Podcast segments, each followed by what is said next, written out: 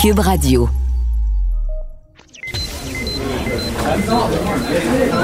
Silence! Veuillez vous lever. La cour présidée par l'honorable François-David Bernier est déclarée ouverte. Entrez dans les coulisses de la justice. Écoutez, vous serez pas jugé. Ils appellent à la barre les acteurs de l'actualité. Oui, votre honneur. Avec François-David Bernier. Avec François-David Bernier. Avocat à la barre. Cube Radio. Bonjour, bienvenue à l'émission. Au menu aujourd'hui, on commence euh, l'émission en parlant à Jean-Louis Fortin, directeur de- du bureau d'enquête ici à Québécois. Et on revient sur la- les frasques de l'UPAC dans le dossier de Frank Zampino. Euh, ensuite, euh, Maître Frédéric Bérard nous parle de la censure. Est-ce qu'on assiste à un recul en 2020? Maître Otis revient sur les euh, recommandations de la commission Laurent. Est-ce que on va régler le problème de la DPJ? Et on finit avec Justin Washer qui nous parle de, des problèmes de la santé mentale. Assoyez-vous bien, vous allez entrer dans les coulisses de la justice. Vous écoutez Avocat à la barre. Un autre arrêt des procédures est tombé cette semaine. Euh, Frank Zampino et d'autres co-accusés qui étaient accusés, euh, entre autres, euh, de fraude, dans- donc de, de, de, de procé- c'est des procédures là, qui, qui auraient été défaillantes en raison avec euh, de l'écoute électronique. Euh, il y aurait toute cette histoire-là du privilège de l'avocat, du secret professionnel qui serait au cœur de tout ça. Euh, et l'UPAC paraît mal là-dessus parce que c'est comme ça depuis un petit bout. On pense euh, au dossier de Nathalie Normando et ses co-accusés il y a eu un arrêt des procédures, il y a eu plusieurs échecs de l'UPAC. Et euh, on en ajoute. On voulait euh, comprendre ce qui s'est passé. On en parle avec euh, Jean-Louis Fortin, chef du bureau d'enquête de Québécois, qui est avec nous. Bonjour. Bonjour François David. Merci d'être avec nous parce que c'est- assez complexe. Euh, vous avez suivi ça quand même depuis le début. Qu'est- Qu'est-ce qui s'est passé dans ce dossier-là? Ben, euh, les co-accusés dont il est question avaient été euh, arrêtés en 2017 parce que on les soupçonnait d'avoir participé à un, un très vaste stratagème de partage des contrats à la ville de Montréal. C'est pas rien. Là. Selon Mhm. la, la poursuite, c'était 160 millions de dollars qui auraient, euh, qui auraient euh, été perdus par des contribuables de la ville de Montréal. Perdu. Parce que, Oh, oui, non, mais c'est de la perte, ça, comme on dit. Ah ben oui, en fait, ce qui se serait passé selon la poursuite, c'était que pendant à peu près une dizaine d'années, quand Gérald Tremblay était au pouvoir, donc euh, il y avait son bras droit, Frank Zampino, qui, en toute connaissance de cause, selon la poursuite, laissait les, les firmes de génie conseil se partager euh, les contrats euh, en échange de financement politique illégal, puis ben quand il n'y a pas de concurrence hein, ou une concurrence artificielle, ben, tu peux monter les prix des contrats comme tu veux. Donc, c'est ce qui aurait Mhm. fait perdre 160 millions, ce stratagème-là de contrats truqués euh, à la ville de Montréal. OK. Frank Zampino, lui, avait déjà euh, été libéré de toute accusation l'an passé. Euh, et c'est même, euh, la, la même stratégie qui a été utilisée cette fois-ci. C'est-à-dire que l'année passée, Frank Zampino, lui, s'était adressé à la Cour en disant Écoutez, là, vous avez épié, donc il disait l'UPAC a épié mes conversations avec mon avocat de façon, euh, de façon répétée. Là, Mhm. euh, 39, à 39 reprises, je parlais au téléphone avec mon avocat, puis j'étais sous écoute électronique pendant ce temps. Ah, ouais. Et là, ouais, et là hier, c'est exactement ce qui s'est passé. C'est ces cinq euh, co-accusés qui sont tous des, des, des, anciens vice-présidents ou patrons de firmes de génie. Euh, on dit exactement la même chose à la juge. Écoutez, euh, nous, euh, 137 fois être épiés euh, par la police pendant qu'on parle à notre avocat, c'est absolument inacceptable. Et euh, la juge s'est rendue à leurs arguments. Euh, Évidemment. Pas poursuivre. Oui. Ça y est, mais Euh, là- moi, là- moi, j'en reviens pas comment l'UPAC. Tu sais, honnêtement, c'est des fautes de débutants. Là. On, on se cachera pas de peu ça. ça. L'image que ça donne, c'est mais quelle gang de policiers jambons ont pu. Puis là, c'est vraiment une image, là. Évidemment, on connaît pas les enquêteurs qui ont fait ça, puis je peux pas Non, croire on- que. Ben, souvent, c'est dans le volume que ça arrive, euh, Jean-Louis. Sou- souvent, là, Ouais. ce- ces erreurs-là, c'est qu'ils ont tellement de volume qu'ils n'ont pas trié euh, l'écoute, parce que c'est le, on rappelle à nos auditeurs, c'est sacré, le secret professionnel, puis si on atteint à ça, c'est sûr que ça ne fait pas des procès forts, mais souvent c'est dans le volume que ça arrive, euh, j'imagine, parce que s'ils si, savaient que c'était des écoutes avec tes avocats puis qu'ils n'ont rien fait, là, là c'est des novices, là, là ça n'a pas d'allure. Ben, en fait, le, le, quand on lit certains, certains passages du jugement de la juge Joël Roy, on peut même penser que ça semble difficile à croire, mais qu'il y a des gens du PAC qui ne savaient pas. Là. Euh, par exemple, euh, dans l'élaboration de leur plan d'action, euh, les enquêteurs n'avaient rien prévu de particulier concernant le privilège avocat-client. Ah. Là, tu te demandes, mais c'est c'est juste une question qui nous échappé nous deux ou qui n'y avait pas pensé dès le début. Là? Ça soulève beaucoup de questions. Puis, comme tu le dis, là, privé avocat client, c'est pas caché dans le fond du code criminel une disposition que personne ne connaît. Là. non, non, non, c'est établi. Là. Ben, est-ce qu'on avait pardonné un peu, on va dire, l'UPAC lors de l'enquête de Guy Ouellette et, parce qu'il y, y avait il l'avait arrêté, puis il avait tout oublié ce qu'on appelle le, secret. Ben, un peu le même principe qu'avec les avocats, mais pour tout ce qui est parlementaire. Lorsque tu saisis au Parlement, tu dois aviser le Parlement, puis ça soit supervisé. Quand tu saisis d'un bureau d'avocat, c'est pareil, tu avises le barreau, ou si tu avais écouté, faut, il y a des règles très, très strictes, mais on, on, les a pardonnés un peu plus euh, avec le Parlement, c'est moins fréquent, mais avec, avec les écoutes avocat-client, là, c'est dur. C'est dur à pardonner. C'est ça. Et, malheureusement, euh, moi, je ne, peux m'empêcher de penser, pour monsieur, madame, tout le monde qui regarde ça, euh, c'est décevant, c'est même frustrant. Parce que euh, hier, Robert Marcel, Normand Brousseau, Casimir Oleknowicz, entre autres, donc Bernard Poulain aussi, qui étaient des, anciens patrons de ferme de génie, n'ont pas été acquittés sur le fond. C'est-à-dire que la juge n'a pas dit on ne m'a pas fait la preuve de votre culpabilité. La juge euh, les libère de toute accusation à cause d'un vice de procédure. Alors, ne pas être allé au fond des choses dans mhm. cette histoire-là, et ces gens-là ne pourront pas être réaccusés du même crime. Donc, on, ne saura jamais, dans le fond, si oui ou non ces gens-là auraient, comme la couronne l'alléguait, euh, euh, commis euh, justement des, des, fraudes, un complot pour frustrer les contribuables de 160 millions. Tout ça pour un vice de procédure parce que, semble-t-il, l'UPAC était, était je ne pas dire pas au courant certaines dispositions, mais peut-être était un peu trop agressive dans la façon dont ils ont monté la preuve. Oui, c'est ça, ça paraît mal. Puis j'avoue que ce dossier-là va frustrer encore plus les gens parce que c'est tellement technique. Et là, tout tombe. Parce que tantôt, j'ai parlé du dossier Normando et ses co-accusés, qu'il y a un arrêt des procédures. C'est sûr que moi, de voir ça, je trouvais que c'était beaucoup plus justifié du, fait, bon, les droits de la charte, euh, d'avoir un, procès qui n'est pas dans des délais. On savait que Mme Normando voulait être séparée. Puis je, trouvais déjà là, il y, avait plus de matière, mais j'avoue que quand c'est totalement technique, euh, je suis pas sûr que le public comprend ça. Oui. Puis l'autre chose que je trouve très dommage présentement, c'est que là, on dit encore une défaite pour l'UPAC, une claque au visage pour l'UPAC. Certainement, c'est une claque au visage pour l'UPAC, mais ça vient discréditer la nouvelle UPAC. Euh, puis je t'explique un peu, c'est que tu sais, ces enquêtes-là, ce pas des enquêtes qui ont été faites euh, le mois passé ou même l'année passée. C'est des enquêtes qui ont commencé au début euh, d'année 2010, bon, 2012, 2013, 2014 à l'époque où c'était Robert Lafrenière le patron. Puis là, de mhm. plus en plus, on voit, il y a beaucoup d'allégations, euh, une après l'autre, à l'effet que peut-être que certaines enquêtes à cette époque-là qui ont été faites un peu vite ou de façon un peu orientée. C'est pas mes prétentions, c'est les prétentions, entre autres, des enquêteurs du BEI ben oui. qui enquêtent sur la façon dont les enquêtes étaient menées à cette époque-là. Il y a aussi des gens qui ont été visés par l'UPAC qui poursuivent maintenant le gouvernement du Québec, dont Guy Ouellet, qui dit exactement la même chose.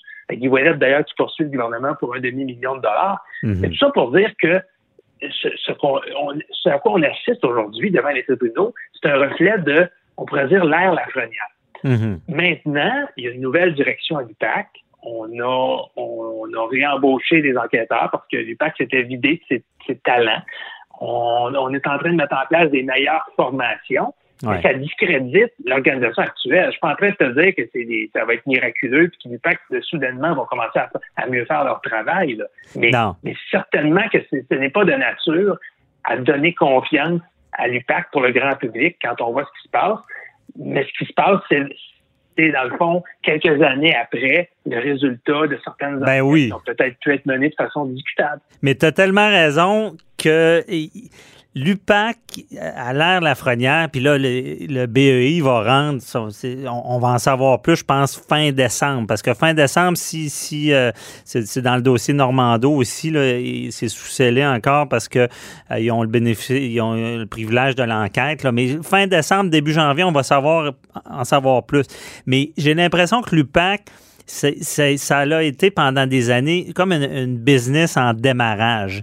Euh, c'était quand même nouveau d'enquêter sur, sur la politique, la corruption après Charbonneau. Puis j'ai l'impression qu'ils ont fait à peu près toutes les erreurs de un peu de débutants qui savaient pas trop où s'orienter ou la façon de faire. Puis oui, peut-être ça sera mieux maintenant après quelques années. Je sais pas, ça fait combien de temps, là, l'UPAC? Ah, ben l'UPAC, c'est 2011, ça fait, ça, fait 10 ans. Là, bon, c'est pire, pire qu'une entreprise en démarrage, finalement. Oui, ouais, après 10 ans, tu vas savoir ce que tu fais. Mais faut dire, à la défense de l'UPAC aussi, c'est pas des crimes qui sont faciles à prouver. Hein. Des crimes de corruption, de collusion. Euh, c'est pas, euh, ben, bon, si, si j'enquête sur une scène de meurtre, ben, tu sais, il y, a, des projections de sang, il y a une arme du crime, il y a un corps, il y a des éléments tangibles. Là, euh, une entente de corruption, euh, à moins que ça soit écrit euh, noir sur blanc dans un courriel, Monsieur le maire, accepteriez-vous une enveloppe de 50 000 en échange de me donner tel tel contrat? Ça, ça serait trop facile. C'est vrai. Que Alors, il aurait fallu que la perquisition dans le matériel informatique soit faite des règles de l'art. Ah. Là, non, mais c'est vrai. Là, pour, pour, pour prouver une entente de, corruption, faut, tout est au niveau de l'intention.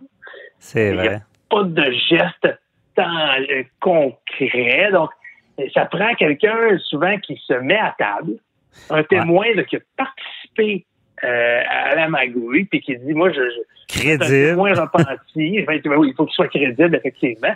Ça, ça, revient à être la parole de l'un contre la parole. Mais c'est vrai, l'intangibilité de la chose, c'est vrai, on, va leur donner, OK? On leur donne. C'est vrai que c'est beaucoup plus compliqué que même un meurtre. Ah oui, puis, je vais rajouter un autre obstacle qui s'adresse devant euh, l'UPAC et aussi la couronne, c'est que les avocats de la défense, on va se le dire, sont excellents. Ils gagnent mhm. cher, mais ils sont excellents. Ouais. chaque petite euh, euh, chaque petite virgule de la charte des droits du code criminel est analysée. Puis, ah, ben ici, le, privilège d'avocat client dans le cas des, des, des conversations enregistrées, c'est de base, mais euh, tu sais, l'arrêt Jordan, c'est vrai. De, de, de, moyens, la recette pour faire acquitter, pour, faire ben, acquitter ou tout simplement faire retirer les procédures, là, elle, elle s'est améliorée avec les années. Puis maintenant, on a l'impression que le, fardeau de la couronne est, est, je veux pas dire trop difficile, là, parce que c'est quand même des accusations criminelles, puis pour priver quelqu'un de sa liberté puis l'envoyer en prison, euh, tu peux pas, euh, je veux dire, tu peux pas faire ça sommairement comme dans certains régimes dictatoriaux, là. Ben oui. C'est une cause sérieuse. Sauf que c'est vrai, il y a vraiment beaucoup de poignées pour faire dérailler un procès. Tu as tellement raison là-dessus. Je seconde, je confirme, parce que faut se rappeler qu'il n'y a pas si longtemps, la couronne est en grève pour le manque de ressources. Il y a eu une loi spéciale pour les retourner au travail avec une mini... Il manque de ressources. Puis c'est vrai qu'en droit, plus tu mets d'énergie, souvent plus tu as de résultats. Puis la les, défenses en question mettent le paquet. Merci beaucoup. C'était très, très éclairant. Bravo pour vos enquêtes. Euh, Jean-Louis Fortin, on se reparlera pour un autre dossier. Certainement. Bonne journée. Bye-bye. Merci, bye.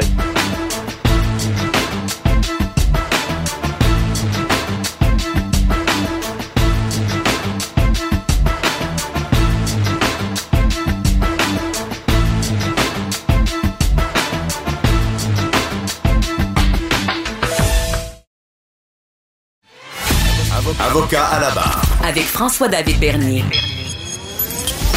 Des avocats qui jugent l'actualité tous les matins. La censure, est-ce que c'est bon de la censure? Êtes-vous pour la censure ou contre la censure? On a vu cette semaine euh, notre premier ministre, euh, François Legault, qui a été, bon, en part, il a été censuré en partie sur ses lectures. Et ça a fait tout qu'un tollé. Je comprends un peu pourquoi. Et euh, évidemment, avocat barre, on n'a pas le choix d'analyser tout ça. Et on en parle avec euh, l'analyste Frédéric Bérard, avocat, docteur qui est avec nous. Docteur, euh, on veut savoir, est-ce que est-ce c'est correct la censure dans notre société? Euh, bonjour en premier, désolé. oui, salut, salut, salut. Oui, oui, mais je suis pas, euh, qu'on se comprenne bien, selon le Collège des médecins, je suis pas un vrai docteur. Non, non, non, OK. C'est ça. Docteur en droit, non, à ne pas confondre. Vous ne soignez pas personne. Exactement. Euh, ben, la censure. Et en fait, dans des, des cas très, très, très, très pointus, comme par exemple la propagande haineuse accompagnée de violence, hein, on a ça dans le code criminel, mm-hmm. je pense que, OK, oui, ça justifie. Mais là, aujourd'hui, on est rendu à une époque où euh, tout ceci dérape, mais totalement. Et là, je fais évidemment référence à l'épisode où euh, l'Association des libraires du Québec a, publié pour ensuite retirer, pour ensuite republier les prescriptions littéraires de François Legault, parce que, au malheur, François aime beaucoup les livres de Mathieu Bocoté. Ironiquement, son dernier qui s'appelle, en tout cas, tout le moins, c'est le, dernier qui s'appelle L'Empire du politiquement correct. Je sais pas si côté euh, ironie, on est capable de battre ça. Moi, je trouve ça quand même euh, assez difficile. La barre est assez élevée. Donc, vous voulez vous voulez que le premier ministre ne puisse pas faire la promotion d'un livre qui s'appelle L'Empire du politiquement correct et vous allez demander à l'Association des libraires du Québec de retirer les prescriptions en question. Je trouve que cette société est en train de déraper totalement. En fait, c'est pas tant la société québécoise qu'un mouvement là euh, euh auto euh, communément appelé euh, les woke qui pratiquent la culture de l'effacement, qui viennent nous dire qui est bien ou pas bien. et ça, je veux dire, et moi, je suis en désaccord à peu près avec tout ce que dit Mathieu, que, que, que je connais bien, que j'aime bien. je trouve qu'il dit n'importe quoi et inquiétez-vous pas, il dit exactement la même chose de ce que je dis. Et c'est tout à fait correct. Ce qui ne nous empêche pas de prendre une bière à, Paris ou ailleurs quand ben on la France. Mais ça amène au débat. Le débat est important. Mais là, euh, je veux dire, moi, je suis content que votre côté existe. C'est un intellectuel qui est débarqué euh, assez rapidement dans le paysage euh, politique québécois, quoi, à la fin des années 2000.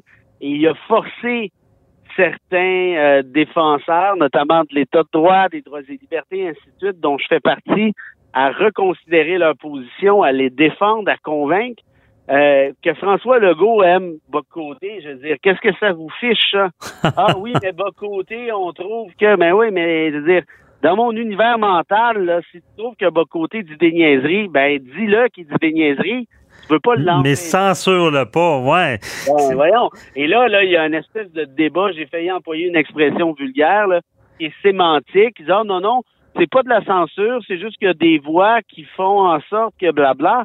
Ben, un instant, là, ces voix-là ont amené l'Association des libraires du Québec à retirer les prescriptions.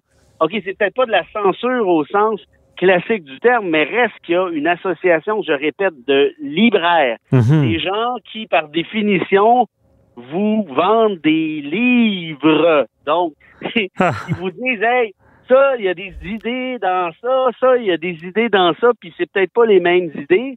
Et c'est cette association-là qui va me dire, ah non, ça, ce livre-là, on peut pas vraiment... Euh, on peut pas vraiment le proposer parce qu'il y en a qui aiment pas ça. Ben oui. Puis, euh, Frédéric, tant, tant qu'il brûle pas, là, hein, ça ben, serait grave. là, c'est quoi la prochaine étape? Moi, j'ai fait une chronique là-dessus, puis je niaisais à la fin en disant, il y a une rumeur qui vient du Panthéon en France, directement de l'urne de Voltaire, qui dit, vous avez rien compris, bande d'imbéciles. Ah. Vous voulez vraiment, sérieusement, me dire que non, non, non, euh, je, sais même plus quoi répondre rendu là. Puis, d'ailleurs, que François Legault aime côté. Je sais pas s'il y a quelqu'un de surpris, là. Apparemment, il y en a, là. Je veux dire, il y a un paquet de politiques identitaires de la CAQ qui, viennent directement de la tête de Bocoté, notamment la loi 21. Bon, il aurait sûrement souhaité que ça aille un peu plus loin, mais reste que l'esprit de ça, je veux dire, c'est clairement la doctrine Bocoté. Alors, qu'est-ce qui vous surprend, là? Je veux dire, et puis de toute façon. Non, mais c'est sur le principe aussi, tu sais, c'est euh, il faudrait, mettons-nous, euh, on va se mettre dans la tête de, cette, euh, des dirigeants de l'association. Pourquoi ils ont fait ça? Est-ce que c'est l'impact des médias sociaux? Ils s'attendaient à une flambée sur les médias sociaux, puis ils ont peur, ils retirent ça? Ou ils se disaient, ben, c'est une chose correcte à faire parce qu'on ne veut pas projeter certaines images? Ben, moi, moi, je pense que c'est la première option, bien franchement dans l'optique où c'est c'est ça moi que j'ai. C'est là le problème que j'ai avec les woke essentiellement. Moi sur le fond la culture woke de défendre les personnes vulnérables certains trucs. Ah, mais, explique donc woke là, à nos auditeurs là. Ben, woke ça vient euh, ça vient clairement ironiquement puis ça Bocoté le dit souvent ça vient ironiquement des des campus universitaires américains c'est-à-dire on va, on vient de se réveiller, on vient woke, on vient d'apprendre quelque chose, mhm. un peu gênant, là, dans d'affaires que bon. Et on, c'est, c'est, c'est le nouveau social justice warrior, si on veut, les, les, les combattants des médias sociaux, en quelque sorte. Euh, on va défendre les vulnérables, on va défendre les minorités assiégées, et ainsi de suite, pour une certaine égalité, justice sociale. Moi, à la base, évidemment, je peux pas être contre ça, je suis de ce côté-là de façon générale. Mais moi, c'est dans les méthodes que je débarque je veux dire, la méthode, la culture de l'annulement, de l'annulation, pardon, de l'effacement, le cancel culture en anglais, c'est-à-dire, hey, on n'est pas d'accord avec toi, fait qu'on va te fermer la gueule, puis on va prendre une grosse gomme à effacer, puis on va t'effacer du débat public, sinon de l'histoire. Mhm. euh, wow, wow, wow, euh, attends une minute, là. Qui décide ça? Mais on croirait, qui décide ça? On croirait quand. On, ça, on a l'impression en 2020, c'est moins pire qu'avant, donc on n'a pas ce genre de censure-là. Mais est-ce qu'avec. Moi, je parle souvent des médias sociaux et censure, ça, parce que les gens, je pense, ont peur de ces, enflambés-là. Est-ce qu'on empire? Puis là, on peut. On, est-tu capable de faire un lien avec, avec ce qui s'est passé à l'Université d'Ottawa, le professeur qui, ben avait été des. Euh... Ben, ben, tu as, tout à fait raison. Moi, dans la chronique dont je te parle, c'est exactement le lien que je fais. J'ai un ami, Alain Roy, qui est prof à l'Université de Montréal, qui s'est fait sauter d'en face par plein d'étudiants sur sa page Facebook parce que lui, il appuyait la prof. Je disais, mais voyons, qu'est-ce que c'est ça, cette affaire-là? Puis, et, et, là, je vais juste te donner un exemple encore plus pointu, jusqu'à quel point ça va loin, cette folie-là? Moi, j'écris cette chronique qui s'appelle Les terroristes intellectuels, en disant ce que vous faites essentiellement, c'est ça, c'est du terrorisme. Vous faites peur au monde, genre l'Association des libraires. Non, François Legault ne peut pas suggérer Mathieu Bocoté comme lecture c'est du, je veux dire, il n'y a pas d'argument là-dedans. C'est mhm. juste bing, bang, bang, euh, hey, puis là, on crie, puis genre, euh, si toi, tu fais pas ce qu'on dit, ben, c'est toi qu'on va annuler après Association des libraires. On est pratiquement rendu là. Et donc, de manière ultra méga fascinante, moi, j'écris ça de bonne foi. Et là, il y a une gang qui vient me sauter d'en face sur Twitter, notamment une dame portugaise qui dit Là, vous traitez de terroristes intellectuels les femmes racisées, avez-vous pas honte? J'ai dit, ah. quoi vous parlez? Ben, dis-moi, je suis une femme racisée, puis je suis contre le fait que le go puisse partager ses choix de lecture, si celle-ci, c'est bas côté. J'ai dit, ouais, puis, euh, puis le lien, là, c'est quoi? Je le cherche toujours, je le vois pas, là. Ah. Si vous, j'ai dit, si vous traitez de terroriste intellectuel, donc vous me traitez de terroriste sexuel, je suis une femme racisée, donc vous traitez les femmes racisé de ben, j'ai dit il va falloir vous prendre des cours de sophisme madame là. J'ai un moment donné là je veux dire là là je sais plus quoi vous dire là. Je savais même pas que vous existiez dans la vie. Et là en limite on s'en fout de cette madame chose là là il y a une gang de crinqués qui ont vu notre échange Twitter et là qui ont commencé à m'écœurer avec ça. Ah ouais. misogyne et que là j'écœure les femmes racisées. Mais je disais des, des débiles, mais vous êtes même plus des débiles légers, là. On est dans le cadre des débiles profonds, là. Vraiment, je ne, j'ai ça, moi, pour mépriser les femmes racisées, parce que je suis misogyne. Ben, j'ai continué comme ça, puis vous confirmez textuellement ce que j'essaie de dire, c'est que vous êtes fêlés. Vous essayez de faire peur au monde, puis là, vous pensez que je vais me fermer la gueule, puis dire, hey, je présente mes excuses aux femmes racisées, mais ça va pas dans le coco, là. Ça dérape. Ben non, mais complètement.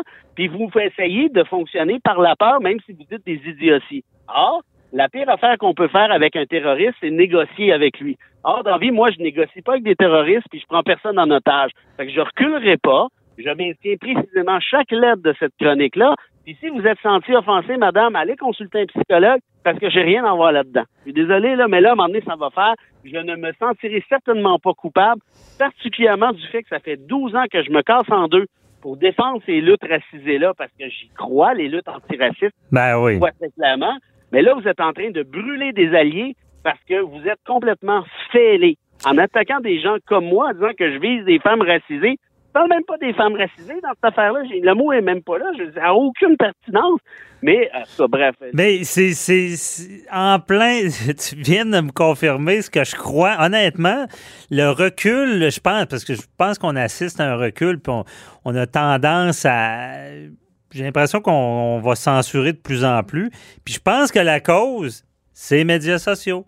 Parce que les gens ont cette ben oui. crainte-là des enflambés. Puis là, je, je, je veux pas aller dans le détail, Frédéric. euh, il, il y, a, des cas comme ça, ça finit, euh, c'est des menaces de mort, puis, euh, puis euh, c'est c'est arrestations ouais. policières, puis ouais, là. Mais attends, attends une minute, j'en ai reçu, là, des, ben, pas juste par rapport à, pas, pas là, là, mais moi, souvent, les médias sociaux, des menaces de mort, des menaces de voie de fait.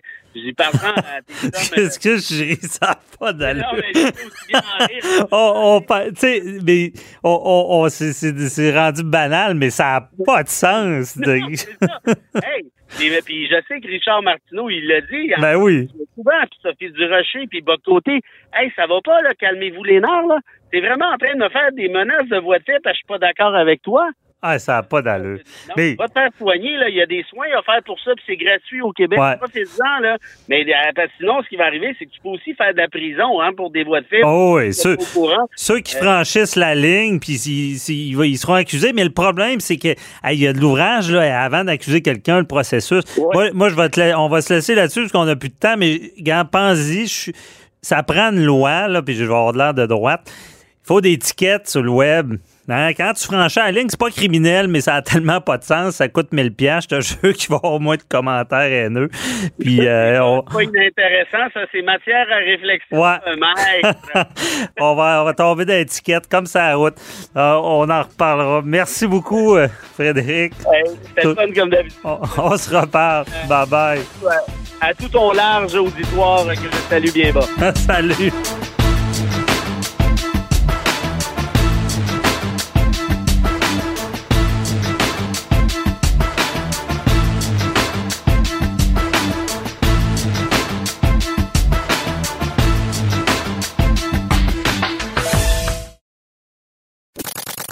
Avocat à la barre.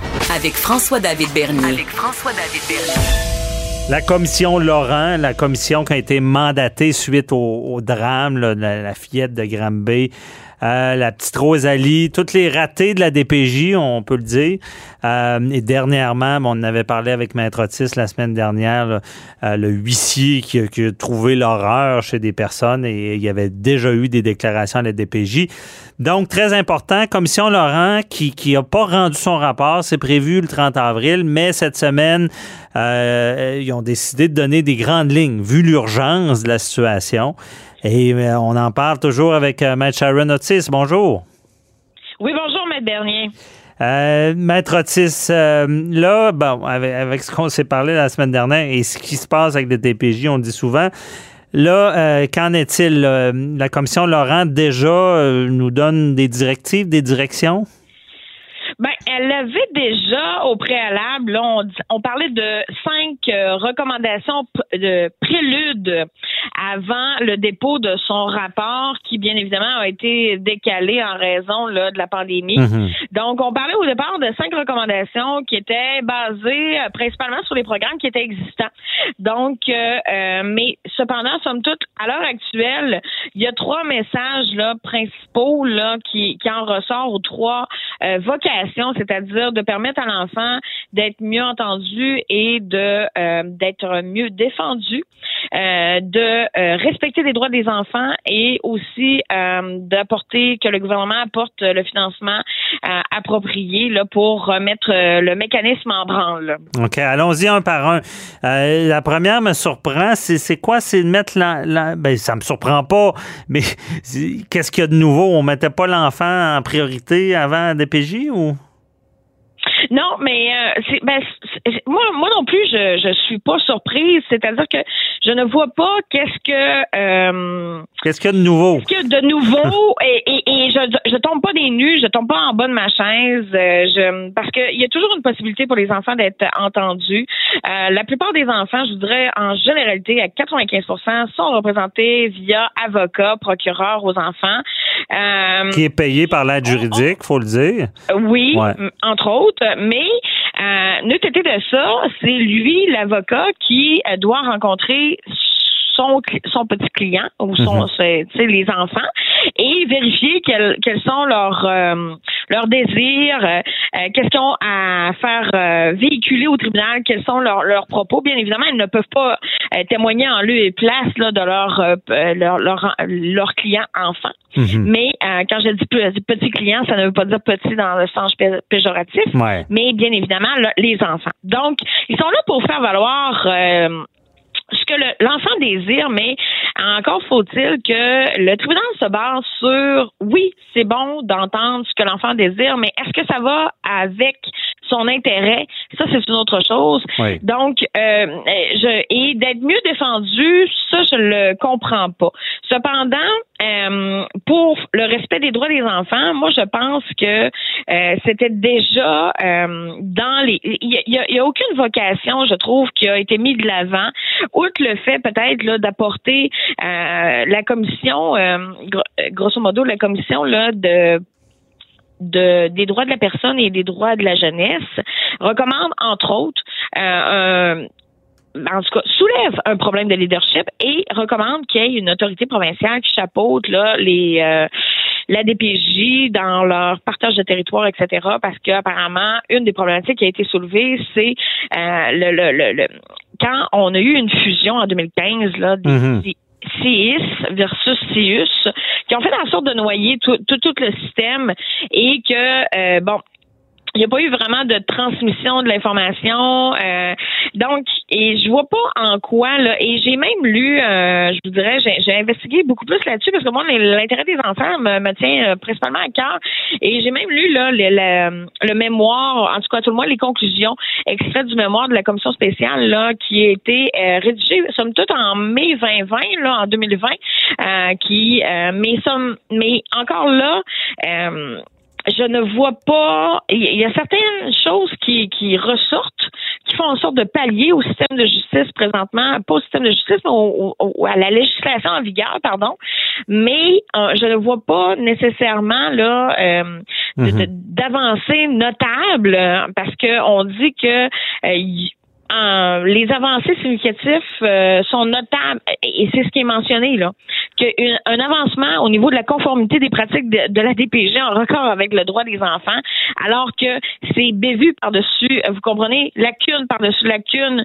Euh, on voit des dossiers pour lesquels il y a eu, euh, et on passé au travers des, des filets, là, euh, et Mhm. il y a au moins une trentaine de recommandations qui émanent de ça. Je pense qu'il faut se référer à ça parce que pour ce qui en est à l'heure actuelle, oui, il y, a, il y a des messages généraux, oui, il y a des, euh, des recommandations à titre de prélude euh, du fameux rapport qui a été là reporté en date euh, d'avril 2021. Mais, la commission dit, on dit le plus de mordants pour en finir avec les ratés de la DPJ.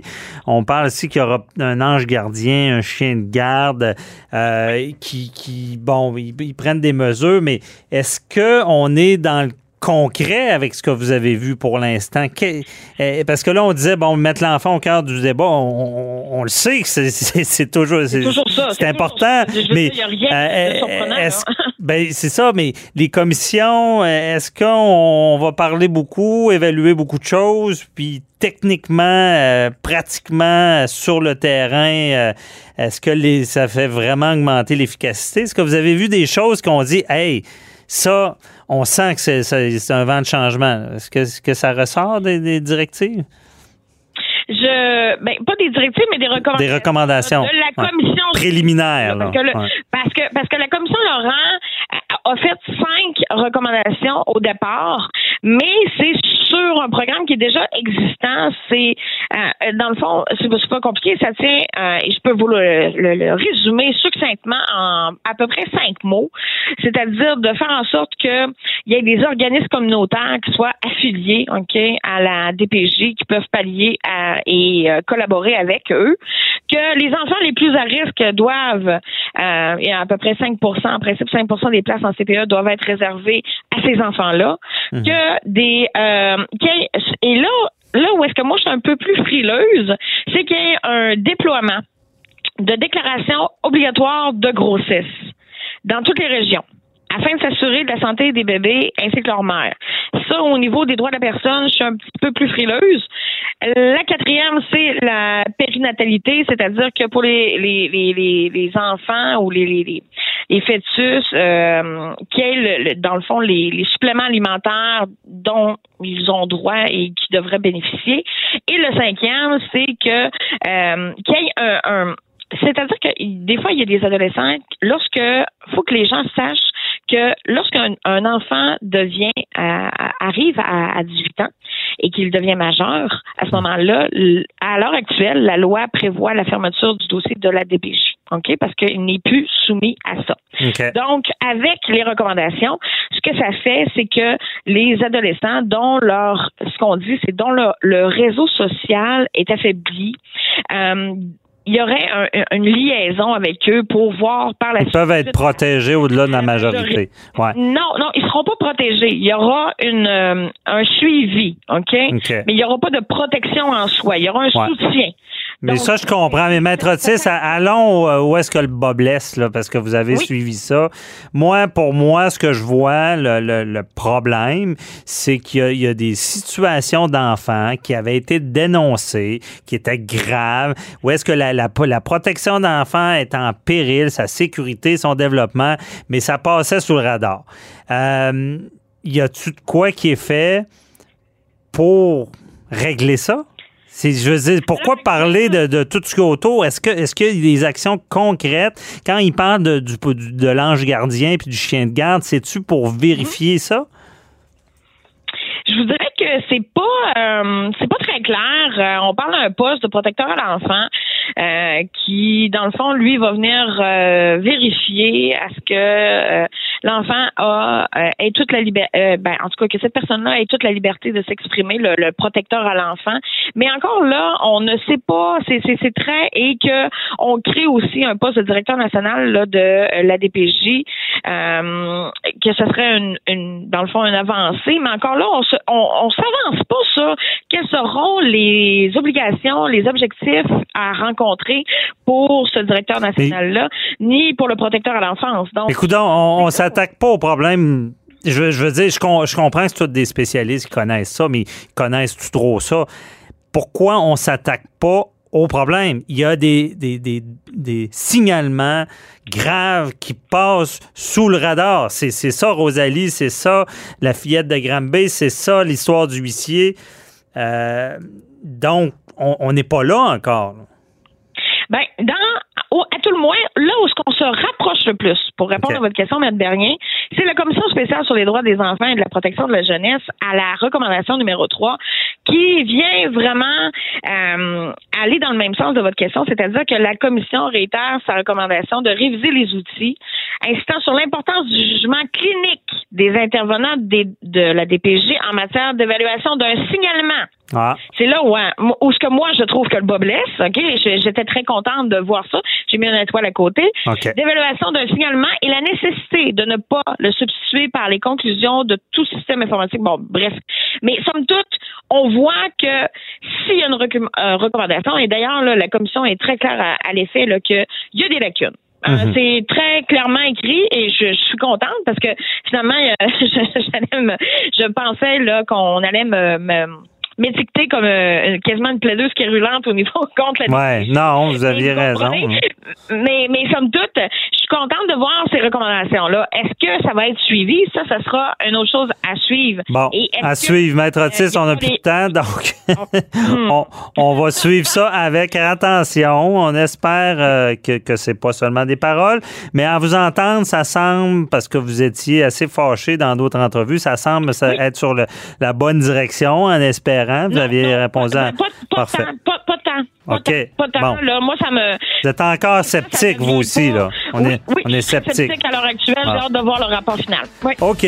Merci beaucoup. Bonne journée. Bye-bye. Plaisir de passer une belle journée. Au revoir.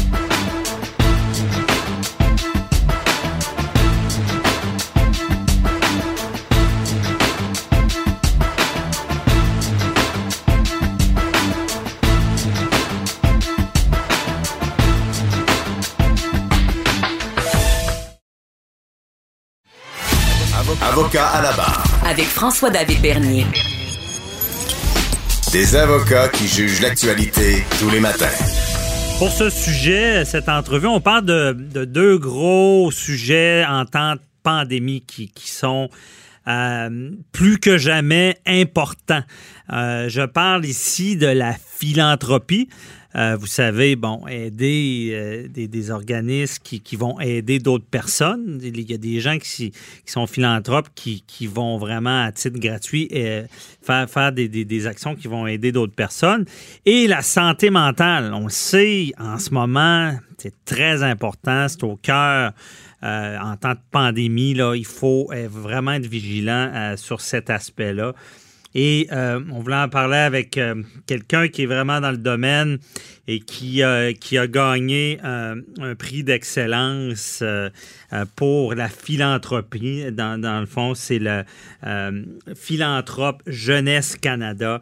On parle avec Justin Weiser. Bonjour. Bonjour, Monsieur Bernier, comment allez-vous? Ça va très bien. Merci d'être avec nous. Euh, donc, donc euh, on veut, on, on va y aller.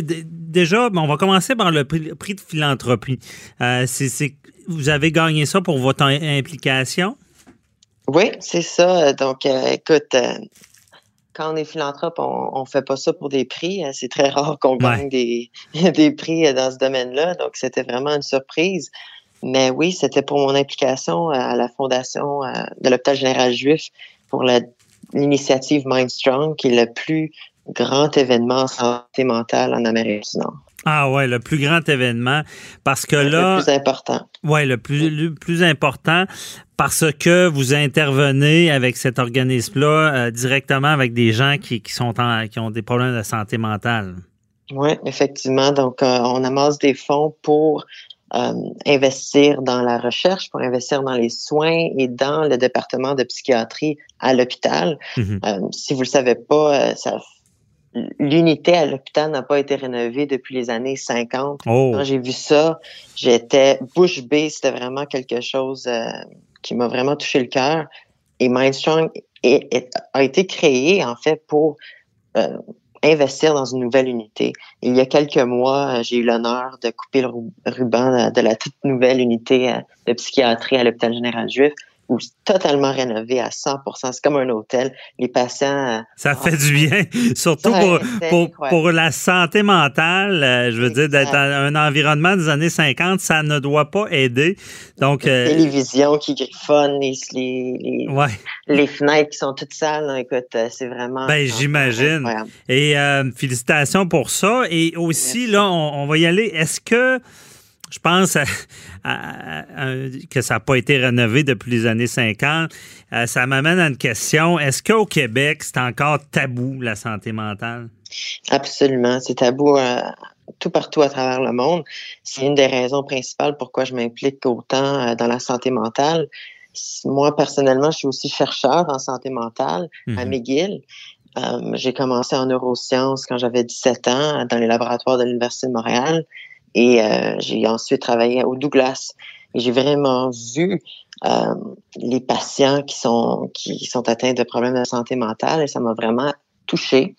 Mais ce qui m'a plus touché encore, c'est dans la salle de classe, dans le- un cours de psychopathologie, je crois, Mhm. j'ai lu qu'il y avait au-dessus de 60% des étudiants qui souffraient de problèmes d'anxiété, qui souffraient de problèmes de dépression et qui ne voulaient pas en parler à cause des récidives sociétales, à cause Ah ouais. de, de- du tabou qui, qui, qui est présent euh, dans notre société. Et je regardais autour de moi dans la classe, je me dis, mon Dieu, c'est immense le nombre de parents. On parle de 60 là, c'est plus que la majorité. Ouais. Donc, c'est pour ça que j'ai créé euh, neuropresse.com, ce, qui est- ce qui était le premier journal scientifique euh, francophone pour la santé mentale au Québec. Euh, ça, ça, c'est devenu aujourd'hui neuro.com, N-U-R-A-U.com, qu'on a lancé il y a quelques semaines. OK. Et euh, c'est un journal où on encourage les gens à témoigner et, où- et où on a plein d'informations relatives à la santé mentale pour pouvoir déstigmatiser. Donc, Oui. la seule façon de déstigmatiser, c'est d'informer les gens. Parce Ben, qu'il y a effectivement. Une grande ignorance, c'est ça, dans notre société. On pense que la santé mentale, ça existe juste au Douglas, ça existe juste dans les asiles, mais en fait, c'est parmi nous, c'est quelque chose de très présent dans notre société. Ben oui, c'est important d'en parler parce que j'ai l'impression que c'est c'est son, son côté euh, im- impalpable dans le sens que, bon, Ouais. on, on se casse un bras, on va à l'hôpital, ils le constatent, ils nous soignent et euh, peu importe ce qui est physique, là, on, on va vous soigner, on ne portera pas de jugement, mais j'ai l'impression qu'avec la santé mentale, vu la complexité de la problématique, on va, on va, euh, le jugement arrive facilement. C'est ça, c'est le fait que c'est invisible euh, à l'œil nu. Mhm. Donc, quand on a un cancer, quand on a un autre euh, problème, comme tu dis, un bras qui est brisé, c'est, on n'a pas le choix, on le démontre et on en parle. Mais quand c'est au niveau du cerveau, oups, là, on le voit pas. Mhm. Donc, c'est, c'est, c'est, on- les gens pensent que c'est, c'est peut-être ta personnalité qui est faible. Ouais. il y a tou- toujours cette comparaison-là dans le monde des affaires, dans le monde, euh, vous êtes avocat, le sais, il y a cette pression-là euh, dans, Mhm. dans le monde, dans la société. Il ne faut pas se sentir faible, il ne faut pas se montrer faible, mais en fait, la santé mentale, c'est pas rapport, ça n'a pas rapport avec la Ben, c'est ça. C'est une maladie comme les autres. Puis l'idée, l'idée des gens que ça se guérit pas, comme le bras cassé, dans le sens que si tu as un problème, ah, t'es peut-être genre à avoir des problèmes. C'est ça. Il faut comprendre que la maladie mentale se- doit, être, doit être dite, hein, on doit en parler, on doit la diagnostiquer et Ouais. elle se guérit.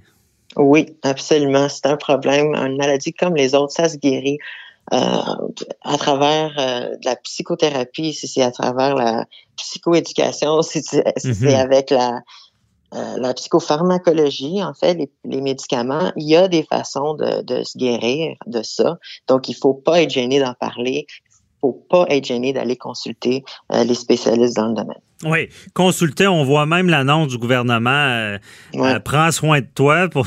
J'imagine Ouais. tout le monde a écouté ça. Et ça m'amène à mon autre question. Bon, pourquoi en temps de pandémie, c'est encore plus important de parler de santé mentale? À cause de l'isolement, si on veut le mettre euh, le plus simple possible, Mhm. euh, c'est le fait que le, le- le- l'aspect le plus important des, des- de la santé mentale pour les étudiants euh, comme, comme les, adultes dans la Mhm. société, c'était le fait qu'on se sentait isolé. On se sent isolé parce qu'on peut pas en parler, on veut pas en parler à cause de la stigmatisation.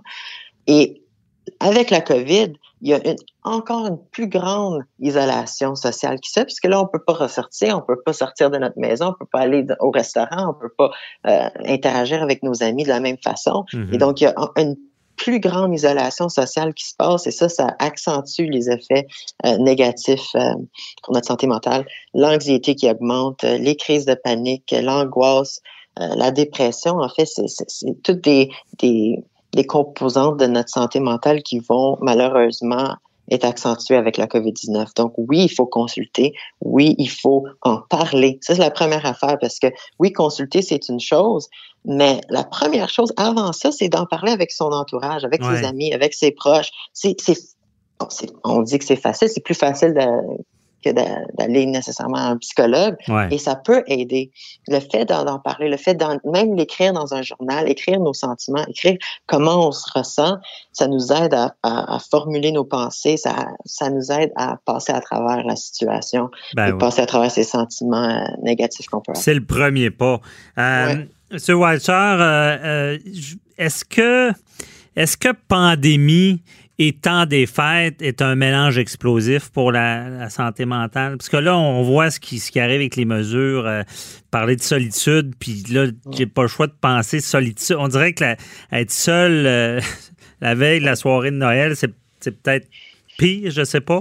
Est-ce que ça, accentue, euh, ça accentue le temps des fêtes?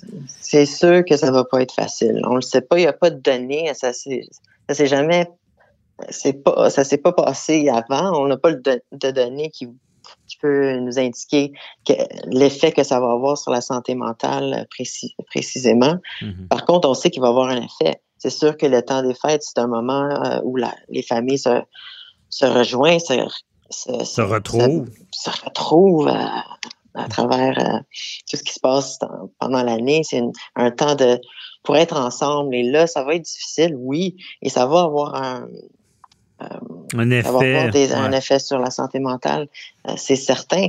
Par contre, c'est ces, problèmes-là vont être accentués pour les gens qui vivent seuls, les gens qui sont euh, des patients en psychiatrie, par exemple. Il y a tout, il y a beaucoup de monde, et c'est notamment un des projets que Mindstrong a financé cette année, c'est le programme de, de télépsychiatrie où c'est des volontaires, des bénévoles qui appellent à toutes les semaines différents patients qui habitent seuls, des, des personnes âgées ou qui, qui habitent seuls dans leur appartement et qui ont besoin de compagnie, qui ont besoin d'un compagnon, en fait, même si c'est juste par le téléphone, euh, ça, ça aide énormément. Mm-hmm. Donc, même si on n'est pas capable d'aller voir sa famille, d'aller voir ses amis. C'est très important de garder contact quand même, de faire des Zooms, de faire des mhm. FaceTime, de, les appeler, de ne pas, de, pas les oublier. Oui, on retient ça. On va finir là-dessus. On retient ça. Malgré qu'on ne se voit pas, garder le contact, euh, ça, aide. Ben oui. Ben,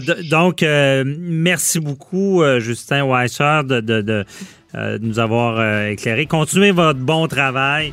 et euh, puis on rappelle le lauréat de, de, la prix d'excellence en santé mentale. Souhaite une belle journée.